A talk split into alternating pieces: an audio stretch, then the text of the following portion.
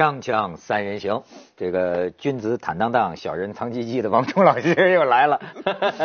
这个王冲老师说，他这么长时间没上锵锵三人行，人家这个网友都问他是不是被封杀了。我说现在感觉还有把封杀当桂冠的是吗？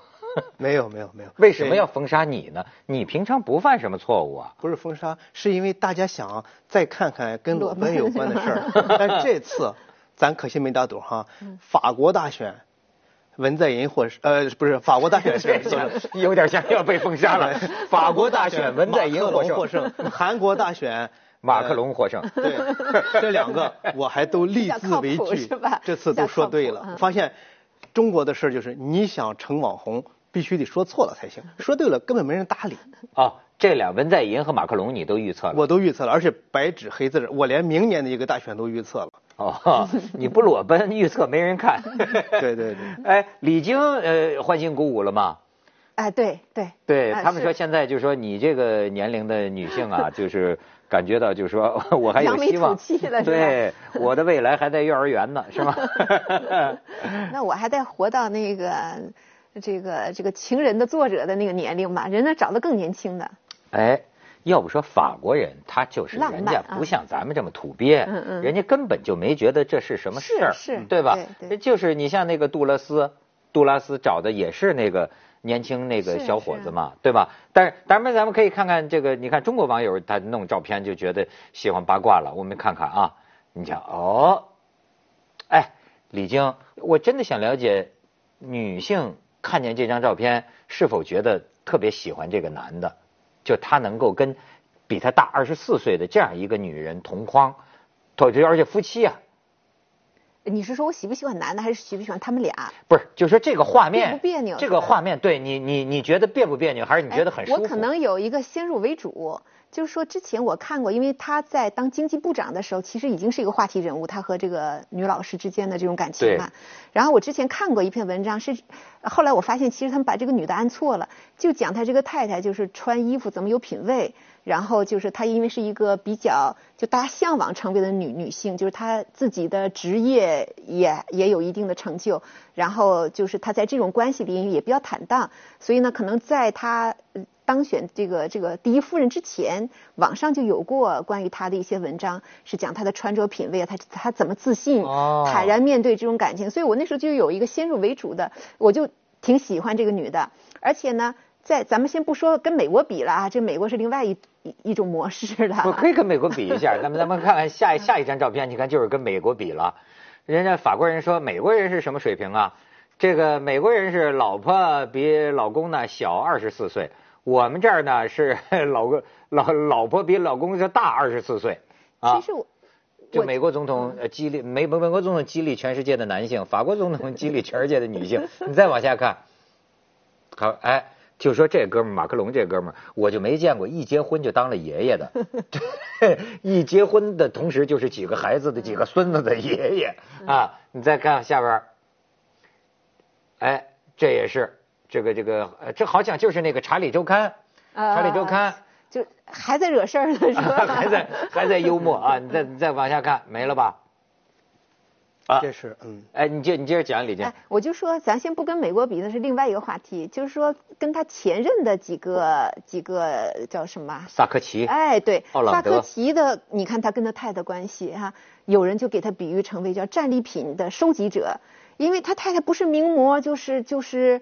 其实也是，你知道是男性和是传统的那种，我要征服哎这些貌美的。对。然后那个奥朗德是又是另外一种，就是你比如说他之前的那个女朋友呃，同居了很多年，那个忘叫什么名字了。奥朗德是摩托车手啊。那那是后来，就是说他之前那个人家认为他是属于叫叫就好像是比较投机，那因为那个女的是他政治搭档嘛，后来也分手了，又找了一个呃另外的也是一个名记者。就是不停，法国这种事儿啊，根本不叫事儿，不是事儿。法国像巴黎浪漫之都，就是这种男的跟女的结婚，年龄不同的人结婚，男的跟男的结婚，女的跟女的结婚，这在法国根本都不叫事儿。甚至在整个欧洲大陆，是法国、荷兰、德国，他们对这些事情都是非常的宽容。嗯，有一年，哎，咱他邻居哈，咱说那个法国邻居德国举行好像柏林市市长选举，忽然爆出来其中一个候选人是同性恋。嗯。你按在这事儿要在某些国家，这你一下就完了，得票率连十都不到。最后这个候选人特别坦然的说：“我告诉大家，我就是同性恋，而且我在过去的二十年一直都是，但我一直忠于我的爱人，从来没换过。”嗯，我这德国人一看，这市长太忠贞了，最后高票当选。在法国，你说他多大的夫人都没事，而中国人特别逗，就是一个年轻的男人娶一个年龄比较大的女子，中国人就这这受不了，怎么能行呢？反过来就可以，反过来也不行。一个老爷爷娶一小姑娘，像杨振宁博士跟翁帆女士，哎，中国人大家也不行。你说年婚姻就得一定年龄相当吗？这个事儿真不一定。我是觉得这里面还是要相信爱情，对吧？你相信爱情？我相信，我真的相信。虽然这把年纪了，哈，还是相信。不是，你相信马克龙是真正的爱情？对，应该是。他就是说到那个时候，说是是是十七岁的时候嘛，十七岁的时候，他老他老婆是他的老师。对对。说说马克龙这个人，就是先你看，先是他老婆的大女儿跟前夫生的了，是的。大女儿是马克龙的同学，同班同学，回来跟他妈说说这我们班来，这我们这男同学是一深不可测的，是一个一个人物。然后后来这个他老婆啊，就是说啊。我到今天都没有探到他的底，就说你就不是说小鲜肉，很肤浅，就而且他比他大二十四岁，他老婆都觉得这个男的不是一般人。我我是相信他们之间是是是有爱情的。你看他中间还挺曲折的，他不说后来这个父母，当然咱们说法国宽容，但实际上在那个时候的那父母还是觉得不太妥当嘛，说给他从雅眠市又送到了巴黎。但是分开了，但是有人也分析，就是说按按照中国这种小人之心夺君子之腹哈，说分析些你看啊，他从这个到巴黎上了什么第几大学，又上了什么国际关系学院，就他呀一路走的就是呃法国政治精英培养出来的一个精英教育的这个这条道路，就说他们家世也不显赫，哎。为什么是谁给他安排的？还甚至还当过那个罗斯柴尔德家族那个银行的一个一个受雇的一个一个很重要的人员，就是说怀疑他背后支持他的，你说是他岳父他们家？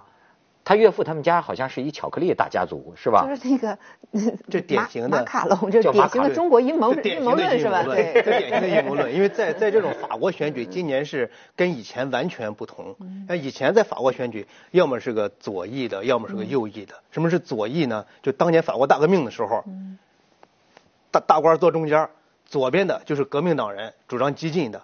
坐在议会右边的就是保守党人，就是就是保守主义。那么现在左翼右翼就一直发展到现在，在法国要么是左翼，要么是右翼，但是结果发现左翼干的大家不满意，右翼干的也不满意，所以这次就另起炉灶，另起炉灶，极右翼出现了，就是叫勒庞，勒庞他父亲很有名的老勒庞，现在是他女儿叫玛丽莲勒庞。那么左翼跟右翼都出不了合适代表人。嗯，马克龙就说我是中间的啊，我不左不右，咱们一起前进，就等于是把法国的政治光谱完全打乱了。谁都没想到有马克龙这么一个马克思的弟弟，就这么 这么对对对对，就这么就这么出来了。就是这里面有很强的一个偶然因素。我们说也有必然，就是他这么多年的准备、精英教育，那只是说就这个这个节点，也就让他让他出出来了。你看，还真是当时就说担心呐。就是说，法国会不会选出一个床破那嗯嗯那种类型的？他们最后说会不会起飞是吧？对，最后咱人家 要不说说人家法国人心里还是平衡，尽管受到这样的恐怖袭击的威胁，也没有说倒向这个极右翼是吧？还是选择了一个似乎比较李克中的这么一个态度，嗯，是不是？哎，但是你觉得马克龙这个人是欧盟的希望吗？呃，很难说他是欧盟的希望。就说我我这么说。勒庞跟马克龙这两个人哈，马克龙相当于法国的奥巴马，嗯，勒庞相当于法国的特朗普，嗯，就是勒庞上来就是虽然我们一直说他极右，好像把极右弄成妖魔鬼怪那样子，但是极右势力勒庞的党派在这个地方治理层面，他做的非常好的，啊，他们不是说我见异端就消灭，见到少数民族就把他弄成呃黑五类。他不是这么干的，实际上他有他的一套严严格的一个治理规则，所以我个人，假如我是法国人哈，那我可能会投勒庞的票。说这个可能政政治不正确啊，因为勒庞他有一个强力的一个做法，或者说他有一个很强硬的态度以及他的手段，像特朗普一样，他有手段。哦。那像奥巴马一样，奥巴马做了八年，你看给美国带来的变化就是没有变化。我们政治学界有一个国际政治学有一个分析方式，就是说一个国家的实力跟他的领导能力以及综合因素加起来决定这个国家的走向。过去的八年里边，美国明显是奥巴马的领导能力不够强。因为他不是美国的红二代、官二代，他在美国就无法调动一些核心的力量。现在马克龙在法国也可能面临这种情况，他年轻，资历不够。对，而且他成立这个前进党啊，还有一个他在议会里能不能拿到这个主要席位的问题，是吧？对，所以有可能无所作为啊，也有可能。但是我觉得就是让大家好像这次选举让大家稍微松了一口气的感觉，就是觉得从去年开始，英国意外的这个脱欧开始就有一股浪潮，这种反全球化浪潮，这种什么孤立主义的浪潮，现各种名词哈，一直到这个川普当选，我觉得达到了一个顶峰，就是全球好像都在对我们以往的这个这种大家。认可的一种模式，好像发生世俗多元化的价值观。对对，而全球化呀，我们都认为这是正面的，这是积极的。但是好像就去年就是一股一直是这样的一个浪潮，反这个浪潮。到今年，先是荷兰，不是说有个荷兰版什么特朗普，然后他他失败了，然后这个等于是这个法国大选，还是一个大家就觉得还是一个比较比较稍微放下心来的结果。我觉得。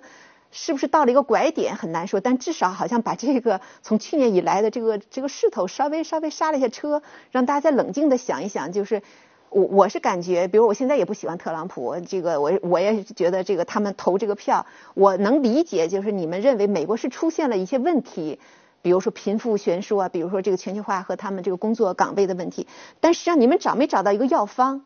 我是觉得我们能，我认同你是美国出问题了，或者欧洲出问题了。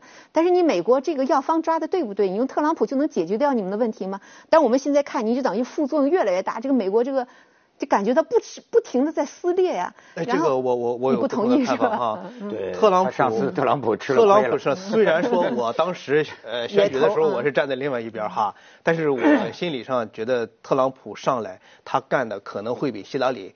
更有冲劲儿，更有那种改变的可能。现在看，确实特朗普的很多政策，他的执行力非常强，而且他上台这一百多天，他是百日新政，包括外交，包括内部，他把承诺的这些他还真做了。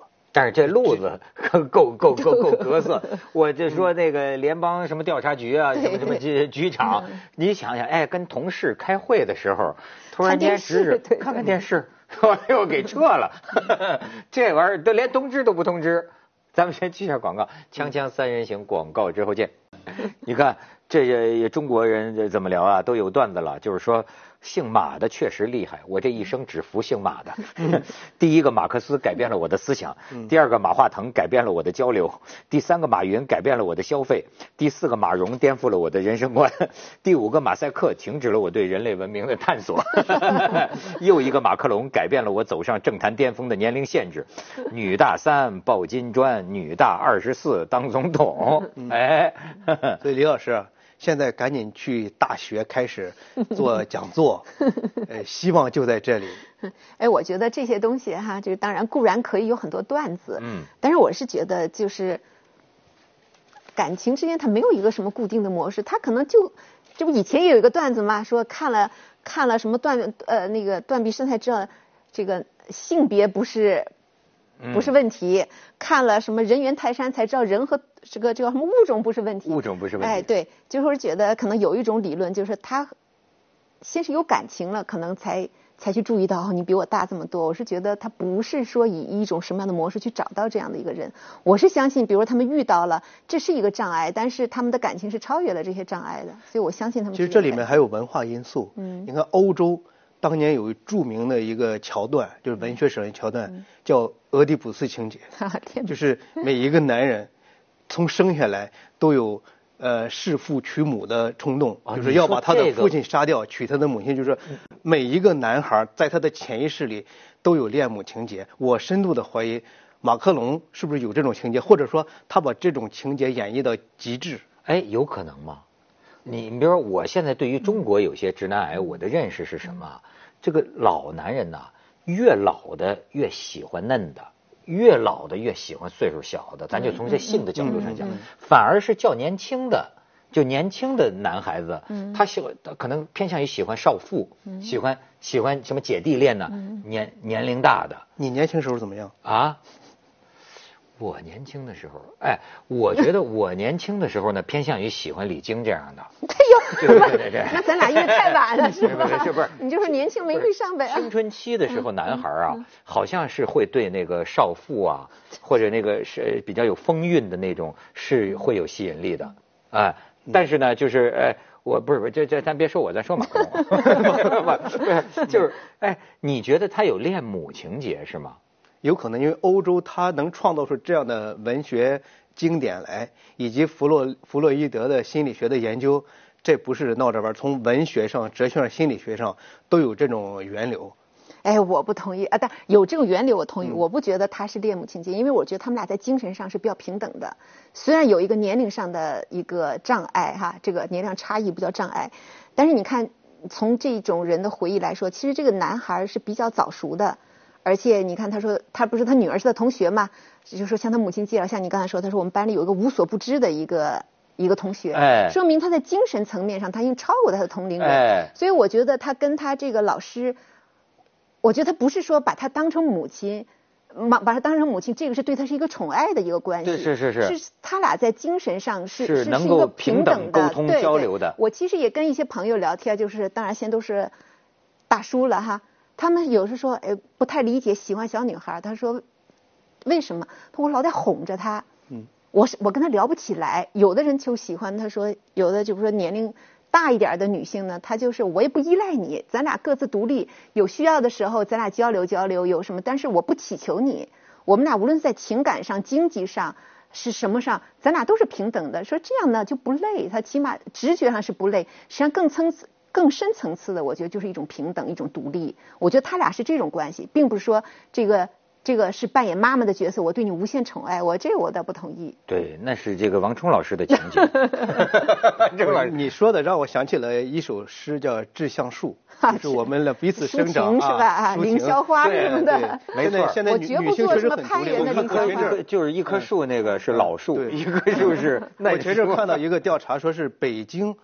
百分之四十四的女性是单身的，我一看到这个数字很惊讶。嗯，但现在很多女女性，呃，无论是刚毕业的或者工作很多年，她经济上独立，有着自己呃比较小资的雅致的生活，要嫁给一个男人之后，还要改变自己的生活状态。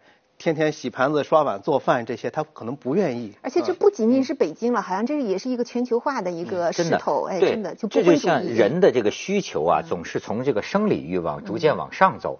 我觉得呢，呃，有些人呢，他实际上还是从这个情色呀、色相这个地方在在看这个，也也也不低级，也是也是健康，也也也正常。不是我的意思是说呀，人家有的人混的吧，早就超越这个色相，性对人家来说。不太是一个问题了。你比如说，我就说那个约翰列侬和那个小野洋子还是大野洋子，咱不能说大野洋子长得多好看吧？但是在人家约翰列侬眼里，那就是真是可以相依，而且两个人呢，真叫志同道合。哎，我再举个例子，就比如说我我我这样说也是政治不正确，呃，或者是是叫什么价值观不正确。我一直就在想查尔斯和这个他后来叫什么卡米拉这个例子，你说他跟卡米拉是不是真爱？卡米拉比他年龄大，你说卡尔查尔斯王子会不会有恋母情节？他跟这个卡米拉，我觉得他有一点，但是你看他。他其实他跟戴安娜的这个这种沟通实际上是有差异的。他就说戴安娜就跟他聊不起来嘛，好像有这么一种。但是跟那个卡米拉，卡米拉多年就扮演这样的角色，像一个姐姐一样。你有什么烦恼，有什么，在他就得到了平静。那那个肯定是缺母爱的，因为跟母亲毕竟是一个那种关系嘛。对对对。所以我就觉得像他这种，其实你看那卡米拉，他当然不能跟戴安娜比呢。但是为什么你看他这么多年来 就认就认这么一个大姐？真的。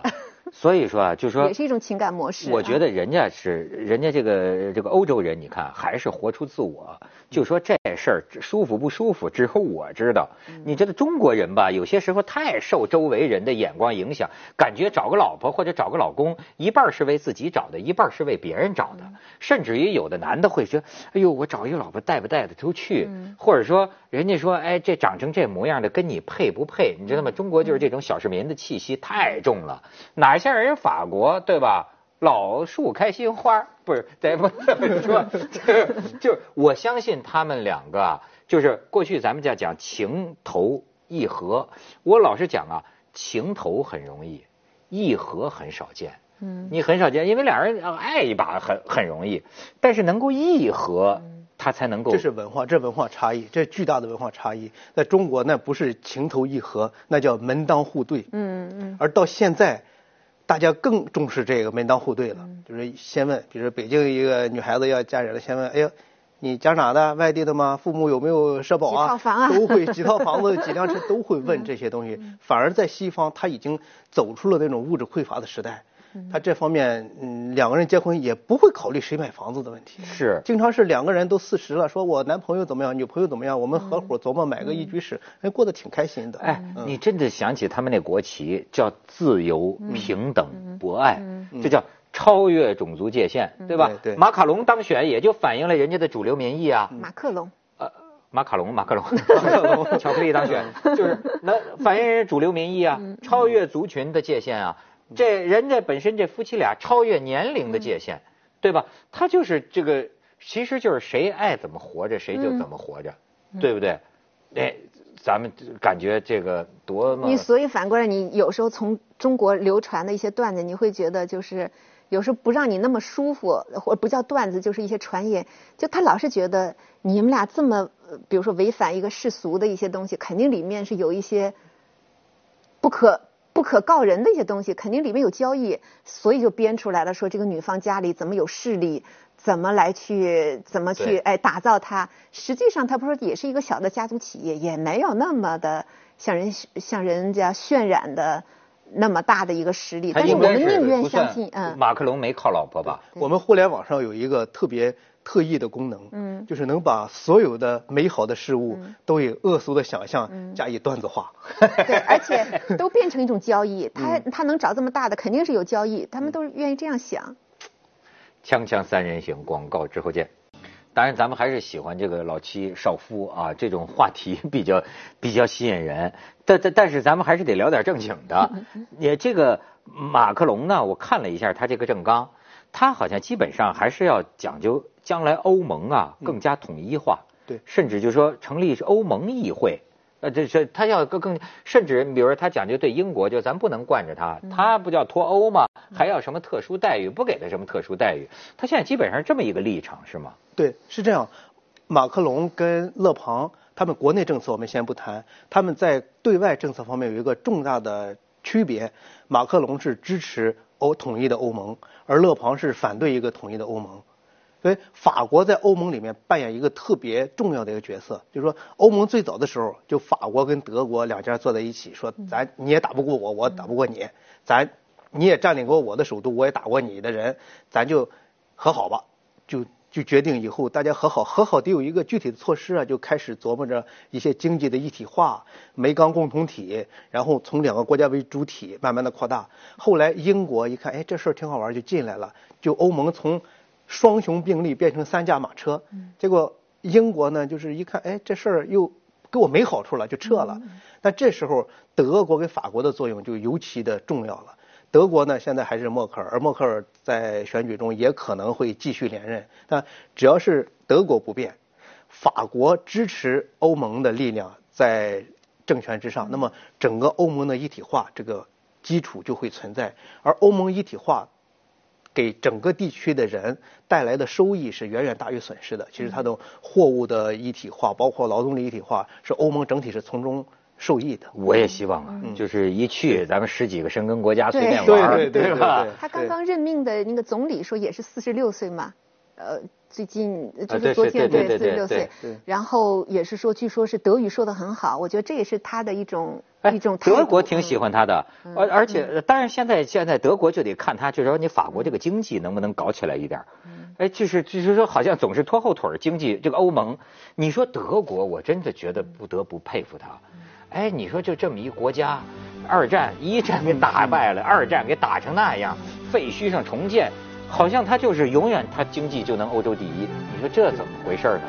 用欧洲人的说法就是说，德国就是我们欧洲的霸主。所以很多人是反德国的，因为它太强大了。也是德国变成一个中心，其他一些小国家，什么匈牙利都给德国打工了。没错，法国也觉得自己受损失，但是法国的主流还是觉得哎，咱还得合作。你当年二战的时候，意大利就是他有名的猪队 猪队友，这个里边的猪队友，全是德国拖着这个引擎啊，德国战车拖着欧盟往前走。但是不是说那个当时希特勒对那个墨索里尼有一种很 很神秘的那种很奇怪的依恋嘛？所以老救他，不惜一切代价去救墨索里尼。